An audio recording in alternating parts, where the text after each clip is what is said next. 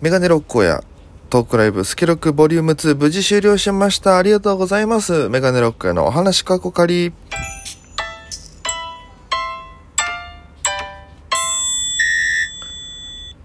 ボイボイということで、えー、メガネロックです。よろしくお願いいたします。えーこの番組は、えー僕がただ毎日おしゃべりを配信する番組となっております。えアプリでお聞きの方はぜひ番組をクリップ、そして、えハートマーク、ニコちゃん、ネギ連打よろしくお願いいたします。ちょっとね、昨日トークライブもあったせいで、ちょっと昨日配信がね、できなかったんで、今日2日分、えアップしたいと思います。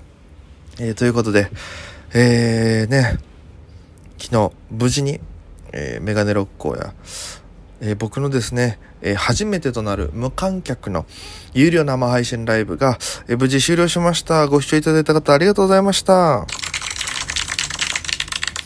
すごい楽しかった。あやっぱね、あの、まあ、初めてのね、そういう有料配信無観客でのっていうイベントだったんで、どうなるのかなと。正直めちゃくちゃ、えー考えてたんですけども、まあやっぱりその沖縄から出てきてね、え東京でやってるんですけども、なかなか沖縄の人に自分の活躍を見せる、機会もないので、うん、やっぱそこの方々に見てほしかったんで、沖縄の方とかね、え久しくコロナで僕ライブ出れてないんで久しぶりに見る方もいたと思うんですけどもめちゃくちゃね、えーたくさんの方見てくれました。ありがとうございました。えーまあ、当日昨日で言うと僕なんかねやっぱりトークライブなんでどういう感じでやるのかなっていうもう配信の設備とかねもう全部その新宿のネイキッドロフトさんが、えー準備してくださってるんですけどもその中身が気になりすぎて6時入りって伝えてたんですけども夕方の。僕5時半ぐらいに入りまして30分早く入って2時間前に入ってるんですよトークライブの。でえ機材確認したりえっとズームのね方でキャンさん沖縄からゲスト呼んだキャンさんのおまあズームつなぐんでズームのこの画面もこうどこにこう出すかみたいなね、あの一般的にこの Zoom の配信とかみんなやってる時にはこう分割されてこう出てるんですけどもやっぱその画面も出す位置動かせるっていうのを打ち合わせの段階で教えていただいたんで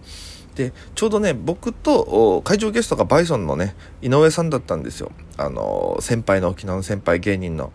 で井上さん。で僕と井上さんがソーシャルディスタンスをねやっぱ舞台上にいるんですけども、えークリアボードみたいに立てて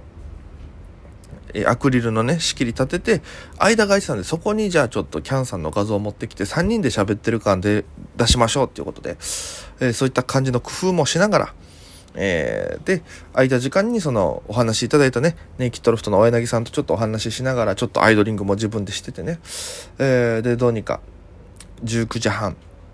本番始まりましてでまああのこの昨日やったライブはですね2週間アーカイブで残るんですよ。だから、えー今からでもあのまだご視聴いただけます。1500円ツイキャスマーケットの方で、えーチケット購入いただければ録画が拝見できますので視聴できますのでもし昨日途中ちょっと w i f i の環境上止まっちゃったよっていう方でも全然ゆったりとして2週間だったら見れますのでぜひちょっとそちらを見ていただきたいなと思うんですけども、まあ、トータルのざっくりとした、えー内容で言うとまあ、3部制にしましてね、えー一部は、えバイソンの井上さんと会場でトークで、2部が、え沖縄の、えー放送作家のキャンひろゆきさんを、ズームでお招きして、えーのトーク。で、3部は、えーまあ、残りの、僕と井上さんが会場にまた、えーいて、2人でトークっていう流れだったんですけど、やっぱり、ラジオトークでこう毎日おしゃべりしてるから、あ誰かが隣にいる、相づちを打ってくれる、こう会話するだけでも楽しいんですよね、やっぱり。で最初井上さんと一部ですよ。出てきた時やっぱりもう自粛中の話であったりとか。あだから僕はもうコロナになってこういう状況ライブ出れないっていうのが初めてだったんですよ。東京来てもあったんですけど。でも井上さん的にもえこういう状況ではないですけども3.11の地震があった時はもうやっぱり同じように自粛ムードになってでトイレットペーパーがなかったりとか水がなかったりっていうう状況にもなったりして経験してたけどやっぱりこういうのは初めてだと。ライブが全部なくなって営業がなくなってっていう。やっぱお話聞いてるとやっぱこの売れてる人がやっぱり売れてる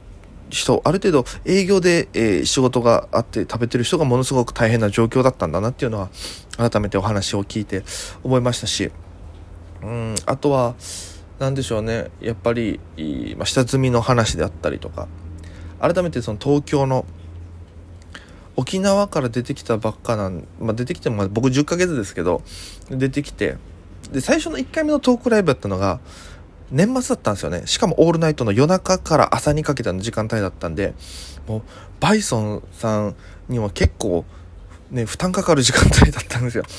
しかも、えー、っと、登場したのが夜中3時ぐらい、3時から4時の間でお話、投稿するっていうのを出ていただいたんで、比較的にも明るい時間帯にできて、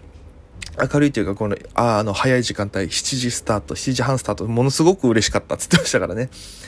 えー、だからね、まあ、詳しい内容は、ぜひちょっと本編を視聴していただいた方がいいと思うので、なるべく、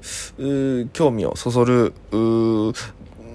話題にはなってると思います。自分もね、どんな感じで進むのかなと思ったんですけど、3時間あっという間だったんで、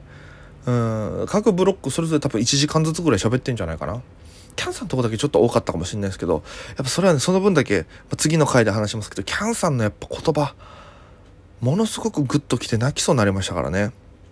うん、ちょっとその次の回では、キャンさんのその、おところについてのお話を